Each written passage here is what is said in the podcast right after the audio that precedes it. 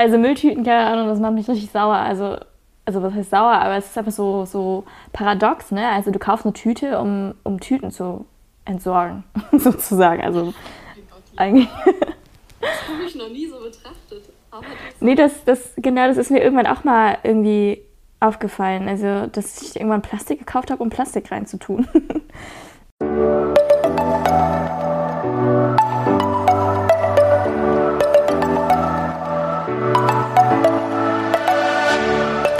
Moin und herzlich willkommen zu einer neuen Folge des Eat Pussy Not Animals Podcast, der Podcast, der dir den Einstieg in die vegane Ernährung erleichtern soll. Moin Freunde und herzlich willkommen zu einer neuen Podcast-Folge von mir.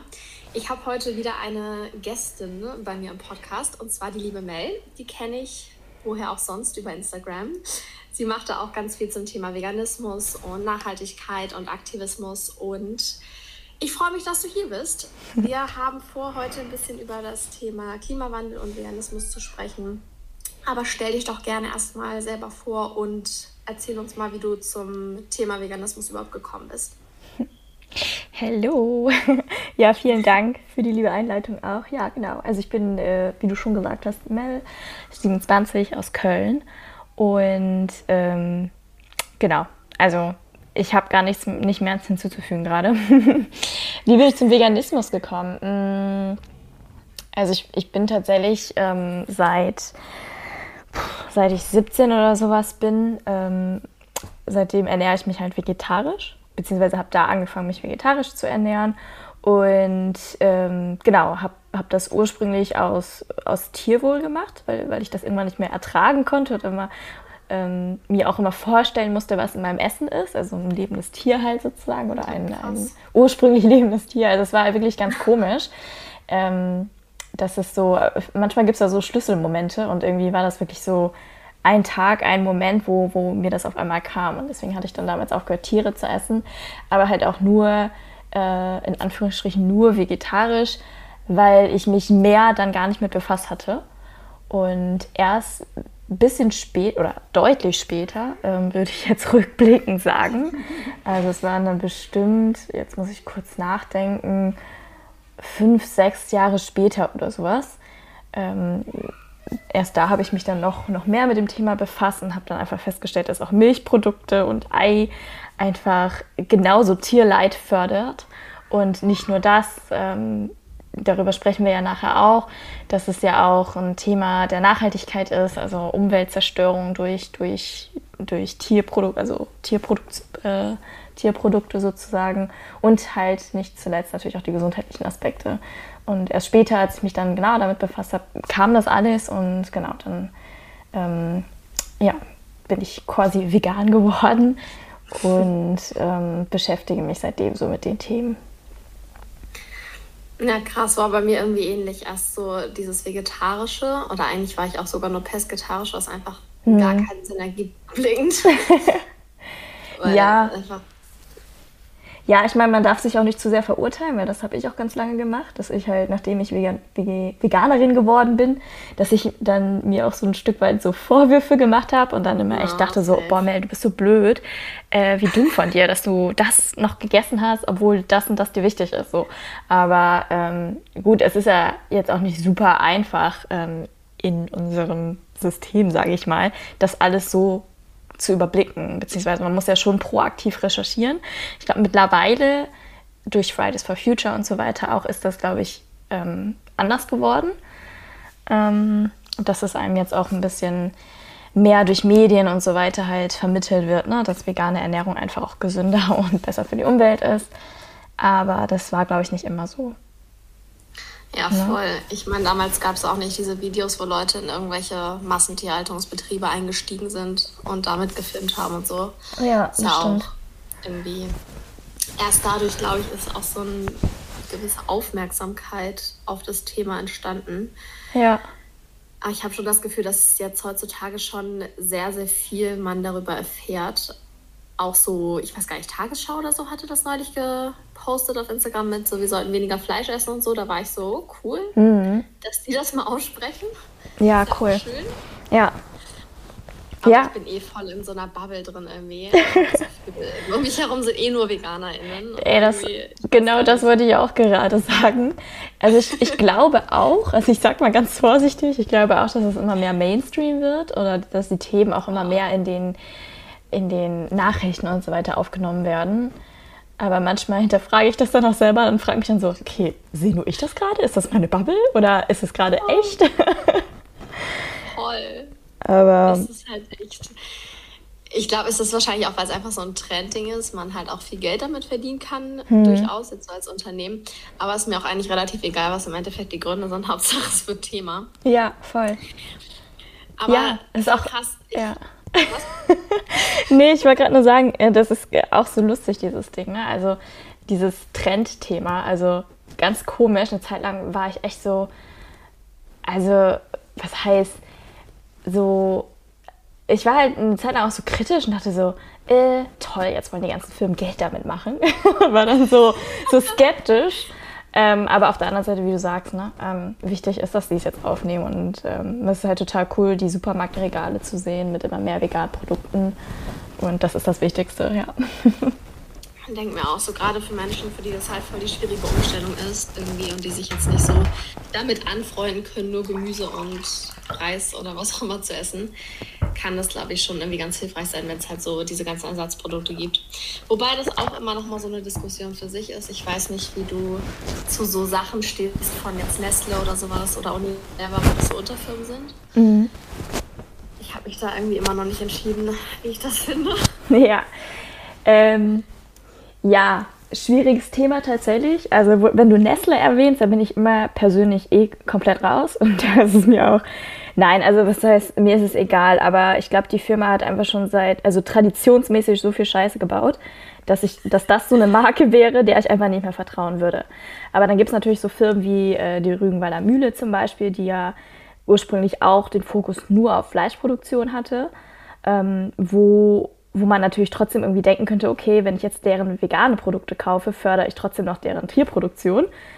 Ähm, aber ich glaube, es gibt Firmen, die diesen Wandel auch glaubhaft, glaubhafter irgendwie mitmachen. Und das wäre jetzt so ein Beispiel, wo ich dann schon sagen würde, okay, cool, dann, dann äh, unterstütze ich die jetzt auch, weil die haben, glaube ich, in einigen Presseerklärungen gesagt, dass die da auch ähm, großflächig umstellen wollen und ähm, das ist dann nochmal was anderes, denke ich.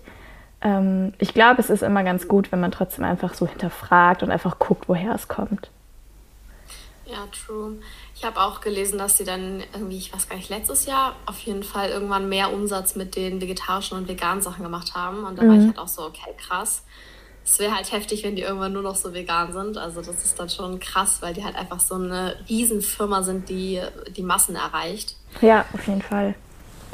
Und das, das ist halt, glaube ich, dieses Ding, wenn man etwas hat, womit man extrem viele Leute erreicht und da dann halt das Vegane reinbringt, das ist irgendwie einfach sinnvoll. Klar, ja, ich unterstütze voll gerne so kleine vegane Marken, aber sowas ist halt einfach nice für so Mainstream-Leute, die sich vielleicht auch bis dahin gar nicht damit befasst haben.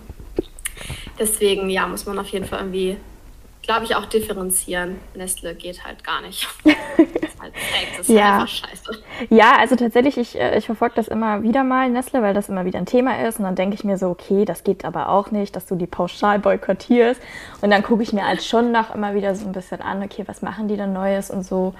Und ich meine, es ist ja auch nicht super transparent. Ne? Also es ist ja jetzt nicht so, dass die auf deren Website schreiben, hey, ich äh, hier, hier quälen Tiere und machen die ganze Tierversuche und eines Tages schreiben die drauf. Ja, und eines Tages schreiben sie dann so, äh, übrigens, wir machen es nicht mehr. Sondern man muss halt schon immer so ein bisschen gucken ähm, und recherchieren. Das, das nervt mich halt bei der ganzen Geschichte. und mhm. genau, aber ich, ich, ich gucke trotzdem immer wieder mal und gucke, ob es irgendwie neue Berichte über die gibt oder so. Und ja, solange, solange für mich da jetzt nicht so ganz transparent dargelegt wird, dass die eben nicht scheiße sind, ist, glaube ich, gerade bei Nestle so das Vertrauen bei mir persönlich irgendwie einfach weg. Und das ist einfach echt so, ein, so eine Marke, die ist so verzwackt, da steigst du ja gar nicht mehr durch, ne, wo die alles drinstecken das ist halt das Krasse daran. Ich habe es bestimmt auch schon so oft irgendwie gekauft, wo ich einfach nicht wusste, dass das dazugehört. Ja. Bei denen auch irgendwie gefühlt der halbe Supermarkt gehört. Ja, ist krass, ja. Heavy. Ja, das stimmt. Und ist nicht Ben Jerry's auch von denen? Oder ist das Unilever? Nee, ist Unilever. Das kann wohl sein, ja. Aber das weiß ich nicht. Aber Unilever ist ja eigentlich genau das gleiche. Ich wollte gerade sagen, ich glaube, die sind jetzt ähm, in einigen Aspekten nicht besser. Ne? Ja, leider. Also ich glaube, so Tierversuche oder sowas haben die, glaube ich, immer noch in einigen ihrer Produkte. Ja, ich weiß nicht. Es ist halt echt schlimm. Ich glaube, ähm, wenn man sich, also das ist halt so die, die, die Kunst, ne? Also wie streng willst du mit dir selber sein? Und, und ja, es ist einfach teilweise total schwierig, da überall hinterzuschauen. Ne? Und ich glaube, wenn man sich richtig absichern möchte, dann einfach auf die Siegel achten, ne? vegan und tierversuchsfrei. Das stimmt, das ist das Beste. Aber es gibt halt auch so einige Produkte, die ich einfach richtig geil finde, zum Beispiel Magnum. Ja, same. Das ist halt echt sad. ja, ist, ist echt so, ja. Ja, ist. auf jeden Fall. So ja, ja, bin ich voll bei dir. Hatte ich letztens auch schon wieder dieses Dilemma. Aber es gibt schlimm. einfach nichts als ein veganes Magnum Almond im Sommer. das oh, läutet für mich immer den Sommer ein. Voll. Hast du das neue probiert, dieses ähm, Salted Caramel Dings da? Ist das auch vegan? Ja, es gibt ein neues veganes. Ach geil, nee, das, das habe ich tatsächlich noch gar nicht probiert, nee. Also ich muss sagen, ich war ein bisschen naja, nicht enttäuscht, aber es ist nicht mein Lieblings. Ich finde Mandel immer noch geiler, aber wenn man jetzt ein richtiger Salted Caramel Fan ist, dann ist es, glaube ich, richtig geil. Oh, cool. Ich muss mal direkt kurz nachschauen, wie das überhaupt aussieht. nee, habe ich gar nicht mitbekommen. Wie, wie cool. Nee, aber grundsätzlich ist es ja. bei uns im Supermarkt sind die immer ein bisschen später dran mit so neuen okay. Produkten. Oh, cool. Werde ich aus, mal auschecken. Aber ich muss auch, neulich bin ich rumgefahren den ganzen Tag und habe so alle neuen veganen Produkte gesucht. Das war auf jeden Fall eine Schnitzeljagd. Krass. Dabei bist du doch im veganen Mecker ne? in Berlin. Denkt man so schon, ja. Und ich finde auch so, was Restaurants angeht, definitiv. So, man dreht sich einmal im Kreis, hat fünf vegane Optionen. Aber äh, manchmal habe ich das Gefühl bei so Supermärkten, dass sie auch, ich weiß nicht, hinterm Mond leben oder so. Okay. Ja. So zum Beispiel auch diese äh, Restaurante Pizza, mhm. also von, von Wagner. Da habe ich die ein einziges Mal im Real gesehen und da war sie halt ausverkauft, aber da habe ich dann noch das Schild gesehen und sonst noch in gar keinem Edeka. Ja. Und ich denke, warum? Es ist Ach, so traurig. ja, cool. Nee, das habe ich auch noch gar nicht gesichtet. also, es wäre ja eine vegane Supermarktkette wäre doch geil, oder? Denke ich gerade so. Voll. Also hier in Berlin haben wir ja Vegans weiß nicht, ob du Ah ja, doch, klar. Ja. Die Produkte, ne? Ja. ja. safe. Und das ist halt, ja, gibt es zweimal, glaube ich, sogar in Berlin. Mhm. Oder dreimal. Ich weiß nicht. Aber das ist natürlich immer richtiger Luxus. Da gehst du rein und du kannst einfach alles kaufen. Mega. Aber halt auch nur Vegansprodukte, oder? Nee, die haben richtig viel. Die haben auch so zum Beispiel Mannerschnitten, was halt so eher so accidentally vegan ist. Aha. Und die haben auch ganz viele andere Marken, auch Ben Jerry's das Vegan ah, okay. und sowas. Also ja, das cool. ist richtig, richtig geil. Okay. Und da gibt es halt dann auch mal so richtig special veganen Käse, irgendwie, den man sonst nirgendwo findet. Ich habe neulich so einen Blauschimmelkäse gefunden. Aha. Den habe ich erstmal meiner Familie mitgebracht. Ich fand es irgendwie selber nicht so geil, weil ich stehe nicht so auf Schimmelkäse, aber die fand es richtig gut. Okay. Also die Freundin von meinem Dad zumindest. Und sowas ist halt so voll irgendwie es sieht man sonst nicht so im Edeka. Also ich habe es noch nie irgendwo in so einem Laden gesehen, sondern halt nur in so Vegans und so. Deswegen ist das definitiv ein krasses Privileg, dass es das hier gibt. Ja, mega. Das wäre auf jeden Fall nice, wenn die sich über ganz Deutschland ausbreiten würden. Es gab auch mal einen in Hamburg, aber irgendwie hat der zugemacht, was echt sad ist. Okay. Ich weiß nicht warum. Ja, voll schade. Ja, geile Marke, geiler ja. Laden. Aber die, die Gefahr ist, dass man alles kauft, ne? Und dann ist ganz schnell ganz viel Geld los. Ja, glaube ich. Aber das ist eine echt coole Sache. Also so ein, so ein Supermarkt mit nur veganen Sachen, wie cool. Ja, ich liebe es. Ich bin so gerne dort. Naja. Aber um jetzt mal auf das äh, eigentliche Thema hier zurückzukommen. ich muss sagen, bei mir war das voll so, als ich angefangen habe, mich vegan zu ernähren. Ich habe gar nicht diese Klimawandel Connection geschlossen. Erst als ich so Cowspiracy gesehen habe, mhm. ist mir das so klar geworden. Und da war ich auch erstmal so, was, okay, ist ja so heftig.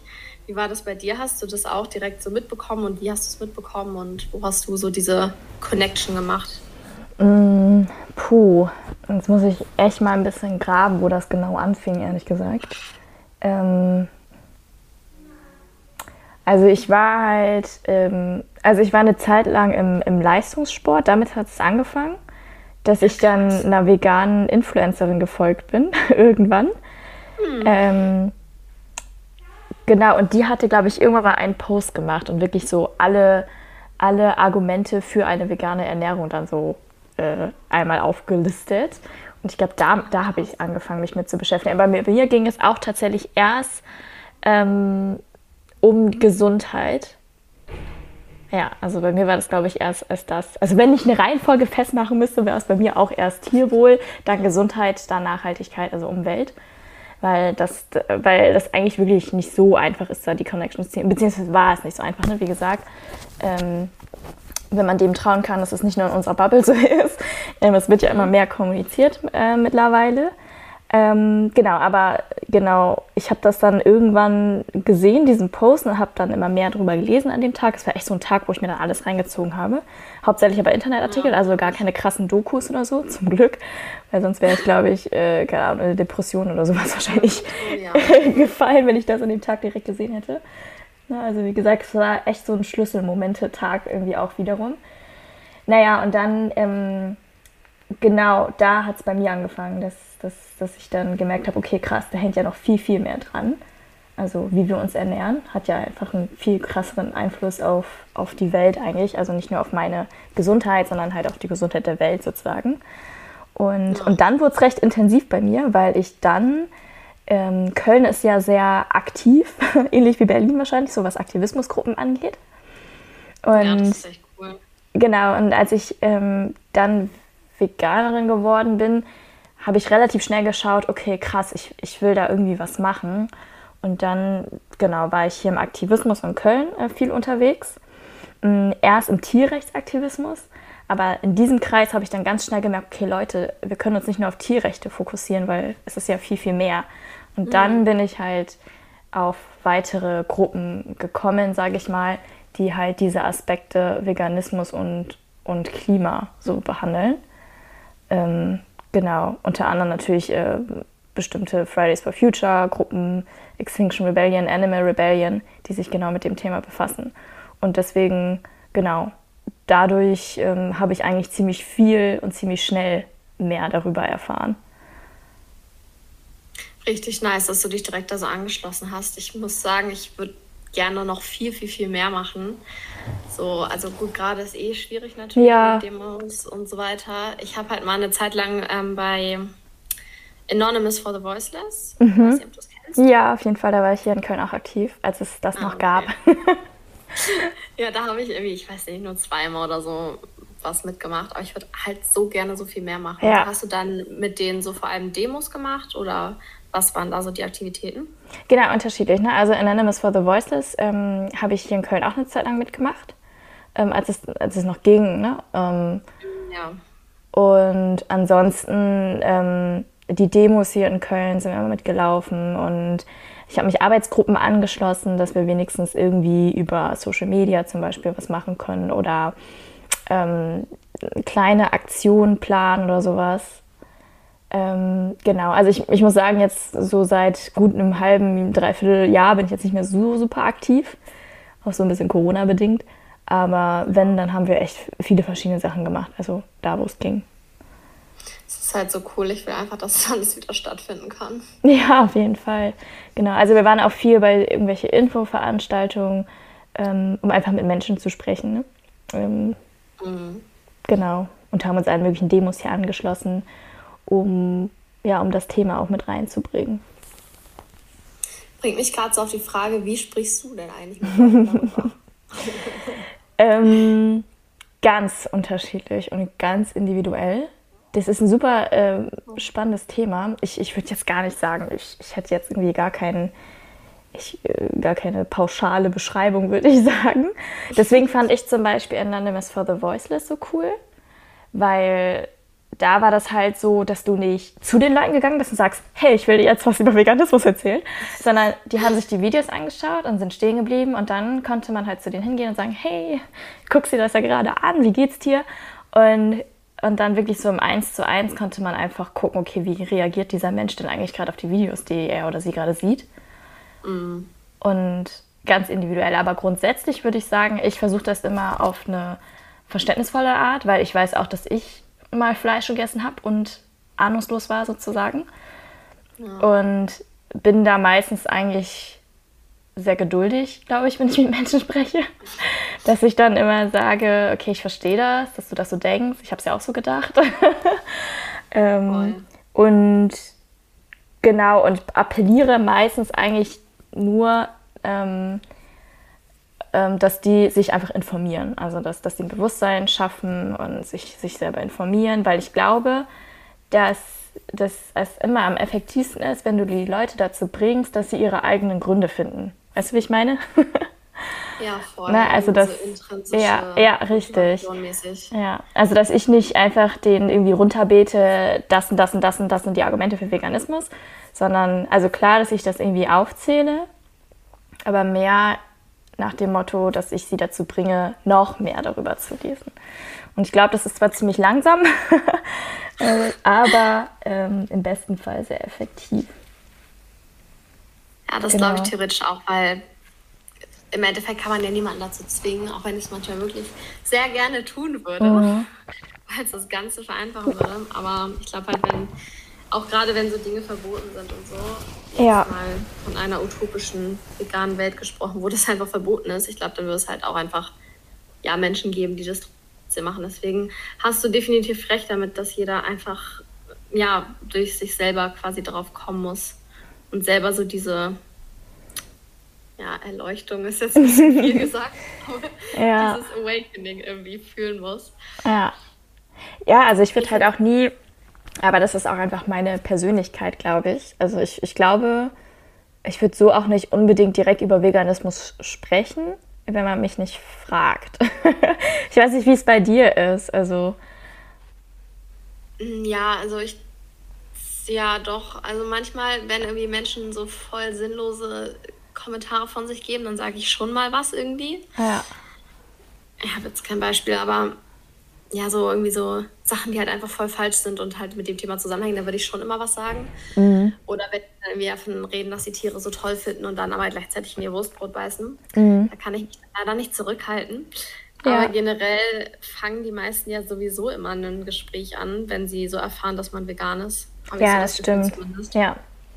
Deswegen eigentlich hat man da auch genug Möglichkeiten, ja. wenn man darauf wartet, darauf angesprochen zu werden.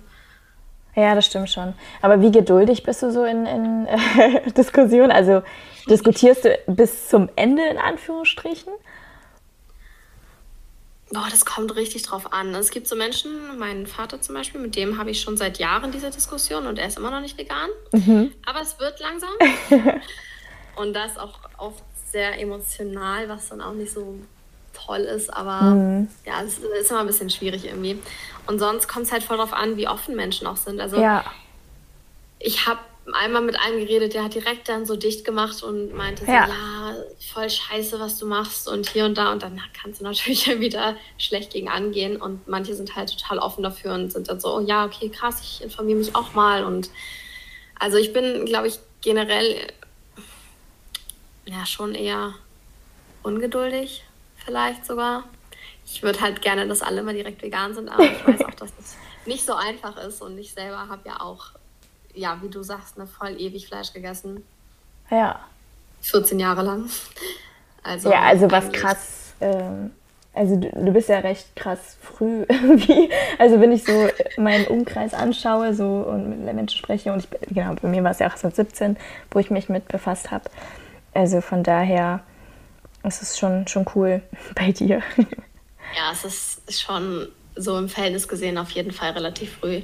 Ich bin halt mit 14 vegetarisch oder pesketarisch geworden und mit 17 halt vegan. Mhm. Natürlich wäre ich lieber von Geburt an vegan gewesen, aber kann man ja leider nicht zurückdrehen, also sollte man sich auch nicht drüber ärgern. Ja, eben. Also ich glaube, jedes, jedes Jahr ist ein gutes Jahr so äh, ohne Voll. tierische Produkte und ähm, da rückblickend sich zu ärgern, bringt dann ja auch nichts. Ja. Und generell immer besser spät als gar nicht, denke ich mir so. Also ich freue mich auch über die 90-jährige Oma, die noch vegan wird. Das ist auch geil. Ja, auf jeden Fall. Ja, das stimmt. Deshalb, ja. Was hältst du denn so von KlimaaktivistInnen, die sich überhaupt nicht vegan ernähren und so gar nicht mit dem Thema auseinandersetzen. Weil klar wird es teilweise, habe ich schon das Gefühl, bei Fridays for Future angesprochen, aber ich habe immer, also irgendwie, ich habe das Gefühl, da stehen immer so andere Dinge im Mittelpunkt, obwohl jetzt ja Fleisch zum Beispiel eine voll Riesenrolle spielt beim Klima irgendwie. Mhm. Ja, auf jeden Fall. Mhm es ist schwierig. Also ich bin kein Fan von so Schwarz-Weiß-Denken. und deswegen, ich finde es gut, dass es Fridays for Future gibt, so wie, so wie die sind so. Und ich, ich wage zu behaupten, dass, dass die auch so populär geworden sind, weil sie eben vielleicht dieses Thema nicht unbedingt aufgegriffen haben und auch dadurch so eine große Bewegung werden konnten. Ähm, weiß ich nicht, ob das so ist, aber das wäre das, das wär so eine Vermutung von mir, weil dieses Thema Ernährung ist ja schon immer mit sehr viel Konfliktpotenzial beladen. Ähm, ich glaube, weil viele Menschen ja. sich dann so persönlich angegriffen fühlen. Ähm, und ich glaube, dadurch konnte Fridays for Future aber so groß werden, weil die halt eben nicht dieses ähm, auf den, also es ist ja gar nicht auf das Individuum. Also für mich persönlich ist dieses Thema vegane Ernährung und Klimawandel gar nicht auf, auf auf der persönlichen Ebene, sondern es geht darum, das System zu hinterfragen und festzustellen, dass unser System mit der Massentierhaltung und so weiter, also diese, diese Form der Ernährungsproduktion, eben nicht nachhaltig ist so. Und das zu ändern. Und viele fühlen sich dann immer direkt gekränkt und so, ja, du willst, dass ich mein Leben jetzt verändere oder so. Ähm, genau, aber es ist ja eigentlich was viel Größeres so. Und genau deswegen, ne, also da genauso wie mit, mit, mit einzelnen Menschen, mit denen ich spreche, ich würde jetzt KlimaaktivistInnen, die nicht vegan sind, jetzt nicht verurteilen. Ähm, ich finde aber, es gehört dazu, sich halt genau um diese Themen halt auch zu, ähm, auch über diese Themen sich zu informieren. Und ja, ob man das jetzt thematisiert in der, im, im Aktivismus, ich weiß es nicht. Also ich würde mir wünschen, ja, natürlich, weil das ein mega wichtiges Thema ist. Aber wenn ich das jetzt so ähm, von oben betrachte, sage ich mal, und, und einfach mal anschaue oder einfach mal in Betracht ziehe, ähm, was effektiver ist für die Klimabewegung, also um es größer und populärer zu machen, dann ja, also, keine Ahnung, ich kriege krieg wahrscheinlich jetzt super viele GegnerInnen, wenn ich jetzt sage, es ist okay, dass sie das nicht behandeln. Aber weißt du, was ich meine? Also, ich will jetzt nicht sagen, nein, das ist scheiße, dass die es nicht machen. Ich will aber auch nicht sagen, es ist gut, dass die es nicht machen, weißt du? Also, ähm, ja. Das ist auf jeden Fall echt ein interessanter Gedanke, den hatte ich so noch gar nicht. Aber das erinnert mich voll an ähm, ja, Seaspiracy zum Beispiel oder auch Cowspiracy. Da gab es ja auch diesen Moment, wo so große Organisationen, die jetzt beispielsweise gegen Plastik im, mhm. im, in der Welt im Meer sind, halt nicht das Thema Fischessen thematisiert haben. Was halt so eigentlich komplett heuchlerisch ist. Ja, stimmt. So ja. objektiv betrachtet. Und so ein bisschen äh, muss ich da gerade dran denken. Wahrscheinlich hast du recht, dass sie deswegen so groß geworden sind, weil es wirklich immer so ein richtiger Angriffspunkt ist, was ich halt ja manchmal auch nicht so ganz nachvollziehen kann, wie man sich so sehr mit seiner Ernährung identifizieren kann, dass man sich so krass persönlich angegriffen fühlt. Mhm. Vor allem, weil das meiste ja auch Fakten sind, die man so nennt und nicht irgendwie du bist scheiße, sondern einfach so und so ist es und ja. du hast die Wahl, ob du es halt unterstützt oder nicht. Ich finde es halt total schade, dass es, wenn es jetzt tatsächlich der Fall ist, dass es halt nur deswegen so groß werden konnte, weil der oder einer der größten Punkte für hier Klimakatastrophe nicht benannt wird. Ja, absolut, bin ich voll bei dir, ja. Aber wenn man damit mehr Menschen erreichen kann, dann muss man halt vielleicht auch mal so denken. Es ist halt immer dieser Punkt, so wenn man je oder je härter, sage ich mal, der äh, Aktivismus ist, desto mehr Menschen sind vielleicht auch abgeschreckt direkt. Und mhm. dann hat man im Endeffekt wieder was Anti-Aktivistisches getan, mhm. sozusagen. Ja. ja, ist eine spannende Diskussion. Also es wäre halt echt voll interessant, mal zu, zu erfahren, warum das so ist. Also was ich katastrophal finde, ist halt, dass, dass, dass sie das Null benennen. Ähm, also ich meine, wenn die es wenigstens benennen würden, ne? als, als einer der mhm. Ähm, Haupttreiber der Klimakrise einfach, also die, die Tierhaltung, ähm, dass die da nicht den Fokus drauf setzen können, um die Mehrheit zu kriegen, könnte ich, könnte ich irgendwie nachvollziehen. Aber ja, ja. so wie du sagst, ne? also gut, jetzt wo du es gesagt hast, eigentlich bin ich nicht, also finde ich es eigentlich scheiße. ne? Ich versuche immer so mit so viel, super viel Verständnis immer daran zu gehen oder einfach Verständnis zu finden. Aber ähm, klar, also ich meine, ich setze mich ja auch dafür ein, dass die, dass die Tierindustrie abgeschaffen wird. Und ähm, deswegen finde ich es auch gut, dass es einfach Bewegungen gibt, auch in der Klimabewegung, die genau dieses Thema halt zum Fokus nehmen, weil das ein super wichtiges Thema ist.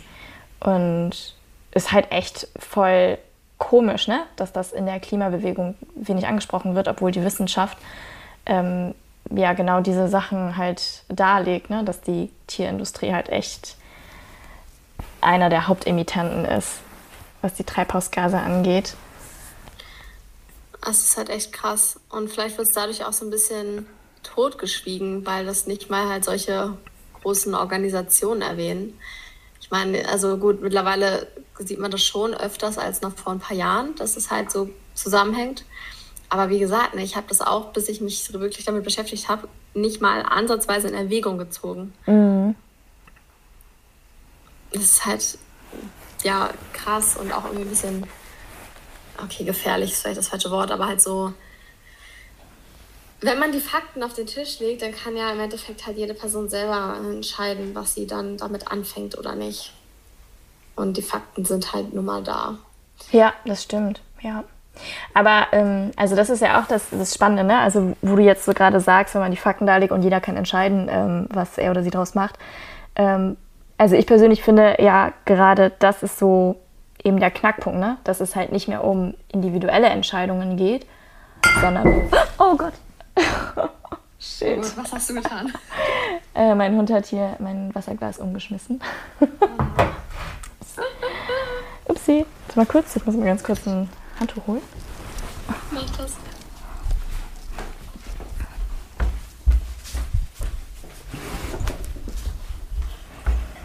Was machst du denn? So, zum Glück trinke ich nur Wasser. Na, Cola wäre jetzt scheiße. Ja, hier kann zum Glück nichts kleben. so. Alright, Ski. So, weiter im Text. ja, das warst du. Ja, genau. Also, worauf ich hinaus wollte, ist halt, ähm, ich finde, wenn man wirklich ähm, den Klimawandel, ja, was heißt, also, wenn man eine Chance haben möchte, den Klimawandel zu stoppen, dann darf es einfach nicht mehr eine individuelle Entscheidung bleiben. Das heißt, es darf nicht ein, hier sind vegane, tolle vegane Produkte im, im Supermarkt, entscheidet euch, vegan zu werden oder nicht, sondern das ist ja unser System, was da so krass absurd geworden ist. Ne? Und ich glaube, dass das System muss sich halt sehr, sehr schnell ändern. Also die Tierindustrie muss einfach drastisch mhm. reduziert werden. Und ich glaube, wenn, wenn wir darauf warten, dass alle sich vegan ernähren, dann dauert das einfach viel zu lange, bis das genau das passiert. Und das sind ja auch Aspekte, die verschiedene WissenschaftlerInnen genauso angebracht haben, ne? dass es einfach ähm, systematische Veränderungen geben muss.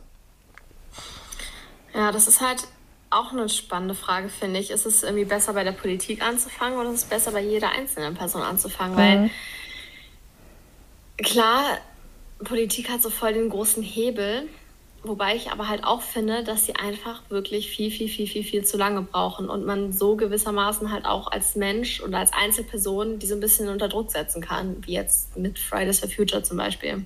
Ja, voll. Bin ich voll bei dir. Also irgendwie ist es so von, von beiden Seiten. Absolut, also bin ich voll bei dir. Also das muss halt von allen Seiten kommen. Ne? Also als auf der Konsumentenebene müssen wir halt Druck machen, aber nicht mhm. nur gelegentlich vegane Produkte kaufen oder so, weil das würde einfach, glaube ich, einfach viel zu lange dauern. Und ähm, genau, und dieser Druck muss halt dadurch kommen, dass, dass immer mehr sich Bewegungen halt anschließen und halt auf diese Demos gehen zum Beispiel. Ja. Ähm, und, und dadurch halt signalisieren, okay, hey, äh, Veganismus hat ähm, direkt was mit dem Klimawandel zu tun und dann halt die Politik halt irgendwie zum, zum Handeln bringen. Das heißt, die müssen halt, ähm, also wir müssen irgendwie signalisieren, dass das uns wichtig ist und die Politik muss entsprechend handeln. Ne? Also auch entsprechend den, den, was, was die WissenschaftlerInnen halt ähm, empfehlen. Also wie gesagt, ich habe mich sehr viel mit dem Thema beschäftigt, im Sinne von, ich habe viel, viel nachgelesen, ähm, Dokus dazu geschaut und so weiter. Und das ist so paradox, so ähm, dass, dass es einfach genug Berichte gibt dazu. Ähm, es gibt ja zum Beispiel auch den IPCC, das ist ein Weltklimarat, wo bundesweit über hunderte WissenschaftlerInnen sich zu, zusammengeschlossen haben und halt die, diese Berichte schreiben. Ähm, und sich halt wirklich nur um, um Klimawandel oder Climate Change ähm, ja, sich befassen, äh, tausende von Studien zusammenfassen und auch teils, ich, ich weiß gar nicht, ob die, also es ist so ein, so ein unabhängiger Rat, ich weiß gar nicht, inwiefern die ähm, direkt Empfehlungen an die Politik geben können. Auf jeden Fall haben sie aber diese Berichte und die schreiben auch einfach, okay, es muss in, in ein, eine Veränderung im Ernährungssystem geben ähm, in Tierindustrie reduzieren und, und, und. Und, und was wir dann in der Politik sehen, ist halt, dass immer mehr Tierindustrie subventioniert wird sogar. Und das ist ja so das Paradoxe. Und da ist halt die große Frage, okay, wie, wie kriegt man die denn dazu, dass, dass, man, dass die einfach auf die WissenschaftlerInnen hören. Und deswegen glaube ich, gibt's, ist es wichtig, dass es diese Bewegungen gibt. Fridays for Future, Extinction Rebellion, die sagen ja auch ständig, oder fordern ja auch ständig, hört auf die Wissenschaft. Und genau, ich glaube, das ist halt auch voll wichtig. Und ähm, wenn wir, wie gesagt, darauf warten, dass alle vegan werden, dann dauert das, glaube ich, einfach echt zu lange. Ja, leider. Ich, ich hoffe, ich erlebe diesen Moment noch, aber ich bin nicht so sicher. Hey, die Hoffnung stirbt zuletzt. Was soll ich gerade sagen? Jetzt ist mir entfallen. Achso, ich finde es irgendwie, ja, wie du schon sagst, komplett paradox, weil ich denke mir manchmal so, wollt ihr nicht, dass diese Welt weiter existiert? Habt ihr Bock, dass es alles untergeht? So, also so wirkt es ja, ne? Dass man komplett nur auf Profit achtet und mhm. völlig drauf scheißt, wie es dem Planeten geht. Ja. Und so beim einzelnen Menschen ist es irgendwie nochmal was anderes, weil manchmal ist das Wissen halt nicht da oder man denkt sich so, ja, ich, es bin ja nur ich und keine Ahnung, ist mhm. nicht so ausschlaggebend. Aber so gerade Politik denke ich mir so, was ist, was ist das Problem? Ja, oder? Also ich, ich verstehe das voll. Also ich habe auch immer wieder solche Momente, wo ich genau das mich frage. Ich meine, die haben wahrscheinlich super, super viel zu tun, anscheinend irgendwie. Aber auf der anderen Seite denke ich mir dann auch wieder, okay, aber das ist doch euer Job. Also da, deswegen habt ihr euch doch als Vertreter in wählen lassen. Ja, du, keine Ahnung. Und das Ding ist ja auch, wir sehen ja auch, dass es funktioniert, dass schnell gehandelt wird, wie jetzt mhm. mit der äh, Pandemie zum Beispiel, irgendwie, dass dann schnell alle in Lockdown und so weiter. Also es können ja schnell Entscheidungen getroffen mhm. werden, es kann ja auch schnell was bewegt werden. Warum tun sie das denn nicht bei anderen Krisen? Ja. Frage ich mich so. Ja, super guter Punkt. Gute Frage. Ja. Also man merkt, dass sich ähm, nach und nach ja was bewegt. Also ich glaube, es gibt immer mehr PolitikerInnen, die, die die Themen aufgreifen. Aber ich glaube, dass der Großteil wirklich ähm, da immer noch einen ganz anderen Fokus setzt. Das ist echt sad. Aber ich bin mal gespannt, wie es ist. Dieses Jahr wird ja neu gewählt. Mhm. Mal sehen, wie das dann aussieht. Ja. Ich habe ein bisschen Angst, aber auch ein bisschen Hoffnung. Aber gut, wir werden sehen, was sich dann bewegt. Ich finde ja auch generell, man muss sich auch ein bisschen manchmal auf die positiven Dinge fokussieren. Und das ist auch, es ist ja schon irgendwie viel passiert. Und ich habe auch das ja, Gefühl, dass voll. wir komplett im Wandel stecken. Ja, absolut, sehe ich, sehe ich genauso. Ja, ja auf jeden Fall. Also ich glaube, die Pandemie hat uns so gefühlt so ein bisschen zurückgeworfen, ne? So wie in allen Bereichen wahrscheinlich. Aber es passiert auf jeden Fall viel, ja ja, gerade wenn man sich halt im Supermarkt umguckt. Ich, also als ich irgendwie vegan geworden bin, gab es halt einfach gar nichts gefühlt. Mhm. Und das ist halt auch so, wo ich so diesen Change sehe, einfach am, am äh, Angebot, was mittlerweile existiert, dass du dich so umguckst und du kannst dich nicht für einen veganen Käse entscheiden, weil es so viele gibt. Ja, oder? Wahnsinn. Das ist halt schon das dann stimmt. wieder sehr, sehr krass. Boah, ich weiß gar nicht, wann ich das erste Mal veganen Käse gegessen habe. Das ist auch noch nicht so lange her. Und jahrelang gab es das einfach gar nicht. Es also. gab so eine Sorte, die hat scheiße geschmeckt. Irgendwie. Und dann hat man es halt auch einfach nicht gegessen. Und mittlerweile ist es so ein Paradies geworden. Weißt du denn noch, was du oder was deine erste Sorte war, die irgendwie scheiße geschmeckt haben soll? Weil ich überlege gerade die ganze Zeit, wann habe ich meinen ersten veganen Käse ge gegessen und war der wirklich so scheiße? ich weiß es schon gar also nicht mehr. Ich glaube, das war Wilmersburger. Also ich bin mir eigentlich relativ sicher, dass okay. diese Wilmersburger Scheiben waren, diese ganz normalen. Weil ich irgendwie immer gelesen hatte, dass die ganz geil sind, habe ich mal so einen Burger damit gemacht und es war aber einfach lame. Also vielleicht ist es auch einfach mein Geschmack, weil ich finde den immer noch nicht so herausragend. Aber vielleicht lag es auch einfach an der Technologie, was Lebensmittelersatzprodukte betrifft. Kenne ich das gar nicht. Fall viel getan. Echt nicht? Nee, den kenne ich zum Beispiel gar nicht. Ja, witzig, ne? Wie der so von anderen Produkten verdrängt wurde oder übermannt wurde. Obwohl es halt so mit der erste war, glaube ich sogar. Ach so, okay, doch, wo ich das jetzt so sehe. Da, das ist so, ein, so eine Maus ist da drauf. ne? Echt? Oder? Also, also ich google das gerade so neben, nebenbei und auf manchen Verpackungen ist so eine Maus. Und ja, ich erinnere mich, vor Jahren da war ich mal auf so einer veganen Messe und dann hatten die das angeboten. Das war dann so voll die ah, Neuheit. Hier, guck mal hier, veganen Käse. Genau, das war das erste Mal. Und du hast recht. Das war dann wirklich so, da hat ja, man es ne? in den Mund genommen. Das war wie so ein Stück Pappe oder sowas in den Mund nehmen. Das war von der Konsistenz ganz anders, ne? Ja, I, I remember. ja, krass. Das mit der Maus habe ich überhaupt nicht auf dem Schirm gehabt. Aber stimmt. Da ist so eine Maus. ja, ist mir überhaupt nicht aufgefallen, aber gut. Also ich meine, mich jetzt gerade daran zu erinnern. Vielleicht, äh, vielleicht ist es auch nicht so. ja, stimmt, aber du hast recht. Ja. du hast recht. Ja, ja voll cool. So ja, und wenn diese Sachen einfach auch noch ein Stück weit ähm, günstiger werden würden irgendwann, ne, dann wäre es auch schon cool. Dann wäre das auch super auf jeden ja. Fall. Oder, ich weiß nicht, hast du das auch? Ähm, wir ärgern uns zum Beispiel auch immer über die Verpackungsgrößen, weil es ist immer, ich weiß nicht, dann sind da immer so fünf Scheiben drin in so einer ganzen Verpackung. Und deswegen denke ich halt ganz ab, okay, brauchst du das jetzt wirklich oder nicht? Weil es schon wieder so eine Plastikverpackung. Wir versuchen ja möglichst wenig Verpackung einzukaufen. Aber das ist echt immer so, so ein Ding bei mir dann, dass ich denke, okay, den gönne ich mir jetzt. Ja, das stimmt. Da ist echt immer richtig wenig dran manchmal lohnt sich gar nicht. Also ich kaufe schon relativ häufig Sachen, also jetzt nicht unbedingt Brotbelag oder so, das eigentlich nur, wenn ich meine Familie besuche. Mhm. Aber so Nuggets oder Schnitzel oder sowas feiere ich halt schon doll. Ja. Und das ist natürlich auch immer gut, okay, ist eigentlich regulär, dass man so zwei Schnitzel oder zwei Burger in der Verpackung hat, aber gerade auch so bei so Schmelzkäse dann dazu ist halt echt, echt wenig. Ja. Und Leider ja. Leider ja, ja.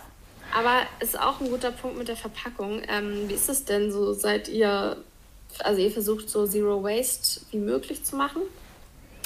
Ähm, jein, also ähm, es kommt halt ein bisschen drauf an. Also im Bad zum Beispiel sind wir so gut wie Zero Waste. Ähm, beim Einkaufen, also Lebensmitteleinkauf, finde ich es noch ein bisschen schwierig. Einfach weil so so Unverpacktläden. Also der nächste Unverpacktladen von mir ist so zwölf Kilometer entfernt oder so. Und da fahre ich halt nicht jedes Mal hin, wenn ich da was einkaufen will. Das ist halt so, so der kleine Struggle, sage ich mal. Aber ansonsten, wir achten drauf oder ich achte sehr stark drauf, aber gestehe mir halt auch ein, dass das halt nicht immer funktioniert.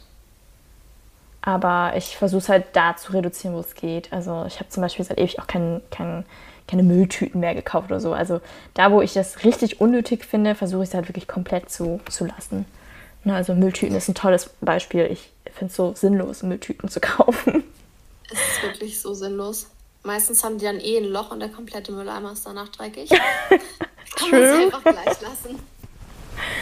Ja, also Mülltüten, keine Ahnung, das macht mich richtig sauer. Also, also was heißt sauer, aber es ist einfach so, so paradox, ne? Also du kaufst eine Tüte, um, um Tüten zu entsorgen, sozusagen. Also eigentlich. Das habe ich noch nie so betrachtet. Aber das nee, das, das, genau, das ist mir irgendwann auch mal irgendwie aufgefallen. Also, dass ich irgendwann Plastik gekauft habe, um Plastik reinzutun. Und dann habe ich es aber gelassen. Wir haben halt im Biomüll immer so eine Papiertüte drin. Mhm. Was eigentlich auch sinnlos ist, weil die eh immer komplett durchweicht. Ja. Aber ich weiß auch nicht, wieso wir das genau tun. Aber irgendwie ist es halt immer noch so ein bisschen was von, ja, dann ist es nicht ganz so dreckig. Aber im Endeffekt muss man es eh immer ausspülen. Ja, also was ich ja, halt mache ist, ähm, aber was nehmt ihr denn für äh, Papiertüten?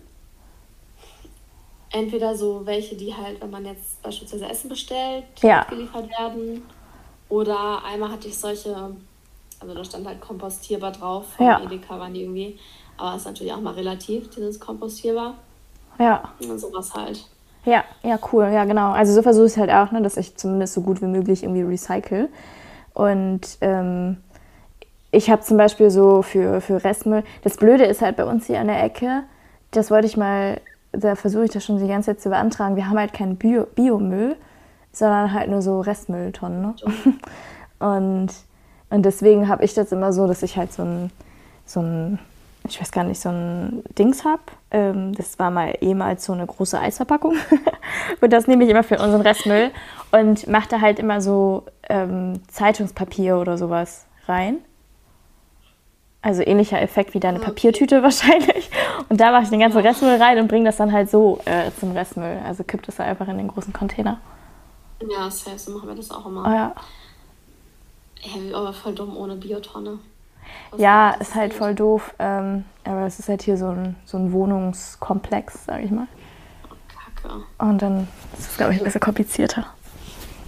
Ich weiß gar nicht, wie das ist, weil in Berlin habe ich zumindest äh, gehört, dass es hier so riesige Mülltrennungsanlagen gibt. Also man müsste theoretisch seinen Müll überhaupt nicht trennen, mhm. weil das diese Anlage macht. Und mein Freund zum Beispiel, der hat auch nur eine Mülltonne, weil, also er hat mir das mal erklärt und so ein Video dazu gezeigt. Ah. Anscheinend sind das so riesen Maschinen, die dann irgendwie so nach und nach alles rausfiltern, außer Papier. Das können sie nicht. Okay. Deswegen, das muss man irgendwie getrennt machen. Aber so den Rest können die halt anscheinend selber trennen, so Biomüll und Plastik und so. Fand ich irgendwie eine heftige Information. Okay. Aber anscheinend ist das auch nur in Berlin so, I don't know. Ja. Ja, mega spannendes Thema auch. Also darüber wollte ich tatsächlich auch mal ein bisschen mehr recherchieren. Also dieses Mülltrennungsthema, muss man es jetzt machen oder nicht? Lohnt es sich oder nicht? Und äh, wie trennt man richtig? Das äh, wollte ich tatsächlich auch nochmal recherchieren, wie das eigentlich ist. Ich glaube, es ist schon gut, wenn man selber trennt. Auf ja, der anderen Seite. Für, für, die Gewohnheit, weil selbst wenn du jetzt in Berlin wohnst und es dann nicht machst, aber dann irgendwann umziehst, dann hast du es halt gar nicht ja. drin, denke ich mir. Ja, das und stimmt. also hier mit meiner Mitbewohnerin zusammen, wir machen das halt auch einfach, weil wir auch die verschiedenen Tonnen da haben. Mhm. Kann man es auch ausnutzen. Ja. ja. Aber das ist echt ein Thema, was irgendwie oh, wo es auch so viele verschiedene Informationen gefühlt zu gibt. Genauso wie dieses, ist jetzt recyceltes Plastik besser, ist recycelbares Plastik besser, ist Glas am besten, ist mhm. äh, Papier besser. Also ich habe keine Ahnung manchmal. Ja, ja. I feel so you. schwierig. Und halt auch diese kompostierbaren Verpackungen. Ich weiß nicht, ähm, ich, es ist ja anscheinend in Deutschland so, dass es gar nicht bis zum Ende kompostiert wird, sodass es gar nicht sich wieder zersetzen kann also eigentlich noch unnachhaltiger, aber irgendwie hat man trotzdem, finde ich, ein besseres Gefühl. Du meinst jetzt ähm, zum Beispiel so kompostierbare Essensverpackungen, also so ja, To-Go-Food genau. und so. Ja, ja, das ist echt auch ein spannendes Thema. Da bin ich mir auch überhaupt nicht so sicher. Also ich meine mal gelesen oder gehört zu haben, dass das ähm, gar nicht so viel nachhaltiger ist, weil erstens ähm, der Ressourcenverbrauch bei der Produktion einfach sehr, sehr hoch ist und es teilweise genauso lange dauert, bis die Sachen halt in der Umwelt äh, verrotten, was das Ganze dann halt auch nicht besser macht. Weil dann ist es irgendwann kompostiert, aber es dauert einfach voll lange. Also sammelt es sich trotzdem irgendwie an. Aber äh, gefährliches Halbwissen, aber es wäre auf jeden Fall auch nochmal so ein wichtiges oder ein spannendes Thema, es zu, zu recherchieren, auf jeden Fall. Genau. Ist halt bestimmt in manchen Fällen auch einfach wieder so ein Greenwashing-Fall. Ja, vielleicht, ja ja. sagen, so, hey, guck mal, wir haben jetzt nachhaltige Essensverpackungen. Ja. Die sind cool, kauft alle. Mhm. Ja, das ist echt, echt ätzend. Aber Plastik ist halt ein Riesenproblem. Aber wie wir jetzt ja wissen durch Seaspiracy, das größte Plastikproblem sind Fischernetze. Ja, also auch krass, oder? Also das, das fand ich halt ja. halt auch. Ähm, ja, also Seaspiracy hast du auch vor kurzem gesehen, ne? Hast du, glaube ich, erzählt. Ja, ich habe erst am Donnerstag äh, den, das Ende gesehen, weil ich hatte den Anfang letzte Woche geguckt, auf, als ich nach Hamburg gefahren bin. Und dann habe ich es aber nicht ganz geschafft und habe ich jetzt Donnerstag das Ende gesehen. Ja. Und es hat mich nochmal so gefickt. Es war so furchtbar. Ja. Ja, ich fand es auch erschreckend irgendwie. Also, ich fand es für mich persönlich auch erschreckend, weil ähm, ich mich ja schon so ein bisschen mit den Themen so auseinandergesetzt habe, aber das so ein bisschen wieder, ein Stück weit wieder verdrängt habe so. Ähm, und ja, also einfach krass. Also mehr kann ich jetzt nicht sagen. Also ich fand es auch erschreckend einfach zu sehen, dass es einfach nicht nur Ausbeutung der Tiere ist, sondern halt auch der Menschen. Und ja, unserer Umwelt einfach. Also in so einem krassen Ausmaße, das kann man sich ja nicht mal vorstellen. Und da sind wir wieder bei diesen, also was du halt vorhin sagtest, ne, dass ich dann echt so, so, es einfach so unbegreiflich finde, wie man einfach seine eigene Welt zerstören kann, so in so einem großen Ausmaß. So. Und ja, ich weiß nicht. Also krass, oder? Es sind ja auch teilweise Zahlen, die kannst du dir gar nicht vorstellen, weil nee. das so riesig ist. Und ich wusste schon natürlich vorher, dass es irgendwie auch einen schlechten Impact auf die Umwelt hat. Ja. Aber ich habe immer mehr so Tierhaltung von so Weidelandtieren gesehen und äh, den Anbau von Soja, um die halt zu füttern. Ja. Das war immer so mehr in meinem Fokus, aber was im Meer abgeht, ist ja noch so, so, so viel krasser. Mhm. Ich weiß nicht, ob du dich noch daran erinnerst, dieses eine Beispiel mit den Fußballfeldern, mhm. äh, dass irgendwie im Jahr so viel Wald abgeholzt wird wie 27 Fußballfelder die Minute. Ja. Und es wird aber so viel Ozean vielleicht zerstört wie 4000 Fußballfelder die Minute oder sowas, wo ich auch so war, was? Ja, krass. Ne? Ja. Es ist so unvorstellbar. Es ist richtig, richtig crazy. Ja. Was ja, genauso so wie. am meisten schockiert?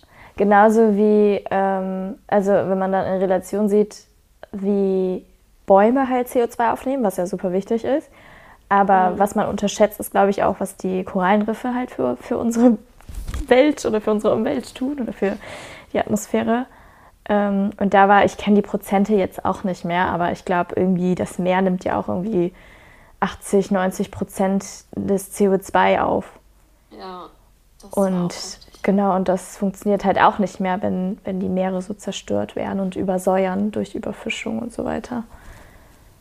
Ja, und wenn die Tiere halt alle ausgebeutet und äh, ausgestorben sind, die da halt auch mitwirken. Ja. Also es ist einfach echt krass. Deswegen finde ich, jede Person sollte sich diese Dokumentation ansehen. ich glaube, das würde viel ändern. Ja, absolut.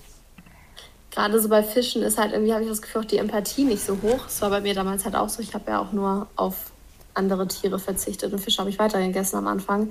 Weil ich halt, es ist halt halt nicht dieses, oh wie süß, hm. sondern es ist einfach ein Fisch so. Und klar, man weiß, dass der irgendwie fühlen kann, aber ich habe da nicht so dieses, oh, ist das niedlich, das will ich nicht essen. weißt du, was ich meine? Hm. Dabei gibt es doch so Filme wie Nemo. ja, das stimmt. Das ist schon richtig. Nee, es kommt auch immer ein bisschen darauf an, ne? weil ähm, wenn die Leute dann über Delfine oder so nachdenken, dann ist halt ja schon ja. so, oh, die armen Delfine. Und es ist ja auch so, die meisten Leute, die sich halt irgendwie für Fische einsetzen, setzen sich dann ja auch tendenziell eher für, äh, für Delfine ein oder so. Also Anti-Delfin-Fangkampagnen oder so gibt es ja auch ganz viele, ganz große. Ähm, ja. Aber ja, es ist einfach alles auch zu viel geworden. Ne? Also ähm, ich glaube, letztes Jahr gab es einmal den Bericht von, es gibt so ein, ich weiß gerade gar nicht mehr, wie die heißen, aber es ist auch so ein, so ein offizieller Fisch, ja, klingt jetzt komisch sozusagen, aber also nicht Fischverein, aber es gibt auch so ein, so ein Amt oder irgendwie sowas, die, die halt ähm, ähm, Fischbestände und sowas äh, kontrollieren und so. Und da hieß es, glaube ich, auch auf einmal, dass irgendein Fisch, die Forelle oder so, Bachforelle oder irgendwie sowas, jetzt mittlerweile auch vom Aussterben bedroht ist. Also es war halt irgendeine Fischart, die, die vor Jahren noch als unaussterbbar galt oder so. What? Und ähm, ja, und, und man merkt einfach, dass es einfach krass zu viel geworden ist, alles. Und dass langsam alle möglichen Tiere halt aussterben und wir irgendwie dafür verantwortlich sind. Und deswegen ist es echt krass Zeit, da die Handbremse zu ziehen und sowas halt zu beenden. Voll. wenn es nicht sogar schon fast zu spät ist. Ja, also zumindest diese ganze Industrie, also dieses Ganze in diesem industriellen Ausmaß, ne? das muss echt ja. aufhören. Ich glaube halt, wenn man einfach, oder das ist ja auch bewiesen, wenn Menschen einfach viel weniger Fleisch und Fisch essen würden, wäre halt schon so viel getan. Und ich bin zwar auch manchmal so, dass ich sage, ja, das reicht nicht, ich verzichte doch auf alles, aber vielleicht ist das am Anfang auch erstmal genug so, dass alle einfach es reduzieren. Hm und weniger essen. Weniger tierische Sachen. Das würde halt schon enorm viel helfen, glaube ich. Naja. Ja. Sorry, ich muss hier nebenbei kurz herausfinden, welcher Fisch, weil es war nicht die Bachforelle. Also bevor ich hier Fake News verbreite und hier nachher Hate, äh, Hate-Kommentare kriege. nee. nee, aber ich glaube, es ist einfach schon ein gutes Beispiel dafür, ähm, ja, dass das, was wir hier fabrizieren, nicht, nicht mehr gut ist. Und es ist einfach enorm geworden. Und da kann man halt auch nicht mehr argumentieren mit, das haben wir schon immer so gemacht, weil ursprünglich war es definitiv nicht so ausbeuterisch. Ja, auf jeden Fall. Hast du herausgefunden, welcher Fisch es war? nee, ich bin noch dabei. Nee, aber in, in welchen Rahmen sprichst du denn mit Menschen darüber? Also du bei Anonymous for the Voice hast du erzählt, was du auch. Ähm, hast du noch weitere Kontaktpunkte so gehabt, wo du darüber sprichst mit Leuten? Um, ähm, also natürlich halt, das hat sich auf... Es ist doch die Forelle, also was sorry. ich halt auf Social Media mache natürlich. ja. Ist doch Bachforelle? Nee, also ich weiß jetzt nicht, ob Bachforelle, aber so laut des ähm, Schweizerischen Fischereiverbands ähm, ist die Forelle halt vom Aussterben bedroht. Heftig. Das ist so ein alltäglicher Fisch, so wie Lachs irgendwie, habe ich das Gefühl. Mm, ja, ja, genau. Und ich glaube, der Lachs ist. Kam es bei Seaspiracy nicht auch, dass der Lachs auch so langsam bedroht ist oder so? Ich erinnere mich nur noch daran, dass Lachs eigentlich, wenn man ihn so fängt, irgendwie, oder wenn der auf Fischfarm ist, dass er eigentlich grau ist und die Leute nur so Stimmt, stimmt. Ja, ja, das, das, das, das, war ja auch richtig mindblowing. Das, das, ja. Ja, es ist einfach nur ein richtig widerlicher Gedanke. Aber gut, in der Lebensmittelindustrie ist ja viel so gefaked, was man vielleicht gar nicht auf den ersten Blick sieht. Ja, krass, oder? Und das ist ein weiterer Punkt, der mich immer wieder triggert, wo ich mir echt so denke, so, boah, krass, ey, wann hören wir auf, uns ständig selber zu verarschen? Also, oder? Wie krass ist, ist so. Also, wie unsinnig einfach dieses Ganze. Ja. Ich muss kurz was erzählen. Das, kam mir, das habe ich gestern, glaube ich, irgendwie gesehen. Das fand ich auch so lustig. Und zwar, das war irgendwie so ein Gag. Der hat irgendwie, keine Ahnung, da hat ein Mann irgendwie gesagt, immer wenn ich krank bin, ähm, hole ich mir Fleisch, weil ich weiß, dass da genug Medikamente drin sind. da dachte ich auch so, Geil. Oh mein Gott. So true. Oh mein Gott, das ist so gut. Ja, also das, das ist ja auch so ein Thema, ne? Also diese, diese ganze Antibiotika-Scheiße in der Tierhaltung. Aber gut, da machen wir, glaube ich, sehr, sehr viele Fässer auf. es sind viel, super viele verschiedene Themen, die wir gerade ansprechen, ja. Ja, das ist, das ist auch eklig. Aber das ist ein geiler Spruch, das muss ich mir definitiv merken. Ja. Cool gesagt.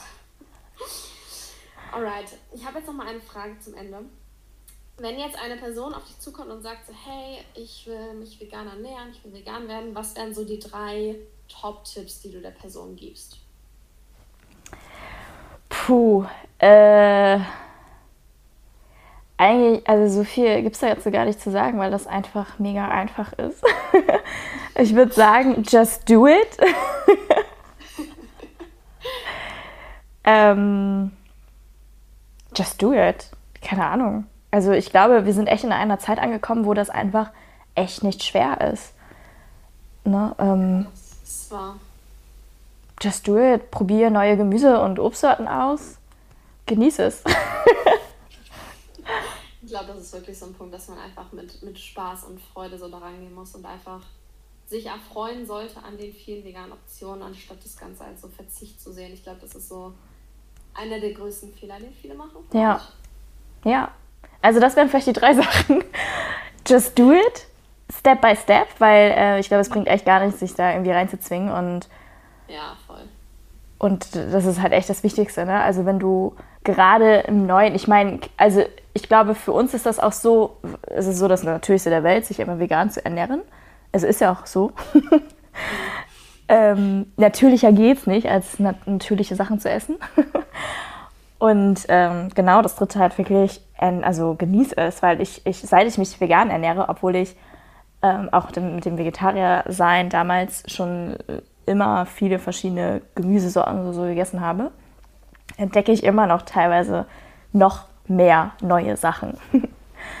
und ähm, genau, und das ist einfach, das macht ja auch voll viel Spaß, da einfach neue Sachen zu, zu entdecken. Auch heimische Gemüsesorten. Ich habe zum Beispiel nie, nie Sellerie oder sowas, also Sellerieknolle zum Beispiel, habe ich sonst nie irgendwie gegessen.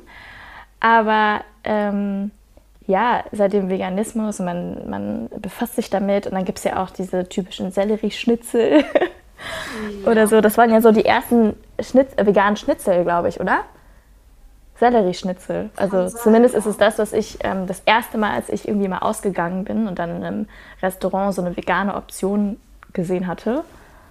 Da, damals war das irgendwie so ein Sellerieschnitzel oder so. Ja, das kann echt auf jeden Fall gut sein. Ja. Dass es so die ersten Versuche waren. Ist auch ganz geil eigentlich. Ja, eben, also. Aber äh, kann ich dir 100% zustimmen. Ich meine, bevor ich vegan wurde, habe ich eh nie gekocht. Mhm. Gefühlt zumindest. Aber seitdem habe ich halt so Gemüse ausprobiert. Ich habe nicht gewusst, dass es existiert. auch Obst, so manche Sachen. Also es ist eine neue Welt hat sich eröffnet, sage ich mal. Ja. Krass. Wenn man da ein bisschen probierfreudig ist, dann findet man auf jeden Fall mal ganz geile Sachen, finde ich. Ja, auf jeden Fall. Und gesunde Sachen, ne? Also, was ist gesünder als Gemüse und Obst? Toll. Ja. Toll. Genau, und dann äh, vielleicht noch als, als weiteren Tipp deine veganen Tipps reinziehen. Die du auf, auf Insta ja immer machst. Also. Ja, genau. Also ich glaube, wenn man, wenn man möchte, heutzutage ist es super einfach, sich vegan zu oder vegan umzustellen und auch ähm, ja, und ansonsten einfach gucken, wer in der Umgebung macht es. Weil ich glaube, wir VeganerInnen machen nichts lieber, glaube ich, als Tipps geben. Oder? Oh, definitiv, ja. Ich liebe das, wenn Leute kommen und so fragen. Ich bin mal so, ich könnte erstmal Romane schreiben über eine kleine Sache, ja. ich mich so freue, dass mir. Ich, ja, ich freue mich dann auch immer jedes Mal, wenn so gefragt wird, wie machst du denn dies und das? Und das ist einfach cool, wenn man da einfach ein bisschen ja, Skillsharing betreiben kann. Ja. Allgemein diese Community zu haben, ist irgendwie richtig hilfreich. Ja, eben. Und genau, man darf sich halt echt davon verabschieden, nicht, dass Veganer irgendwie immer militant sind oder so. Das stimmt nicht. das hast du definitiv recht. Richtig. Nur manche, aber nicht alle. okay. Dann danke schön für deine hilfreichen Antworten und danke für das komplette Gespräch. Es hat sehr viel Spaß gemacht mit dir. Ja, auf jeden Fall. Es war echt, echt schön, so zu plaudern. Können wir, glaube ich, noch stundenlang so machen. Definitiv, am Ende ja. so 5-Stunden-Folge. ja, also, auch wenn wir, genau. Ja, genau. Die noch dabei sind. und ich wünsche dir einen schönen Abend und allen anderen auch. Oder einen schönen Tag, wann auch immer. Danke. Ja, danke. Dir auch. Und vielen Dank, dass ich hier dabei sein durfte. ja, danke, dass du dabei warst. okay, bis dann. Ciao, ciao.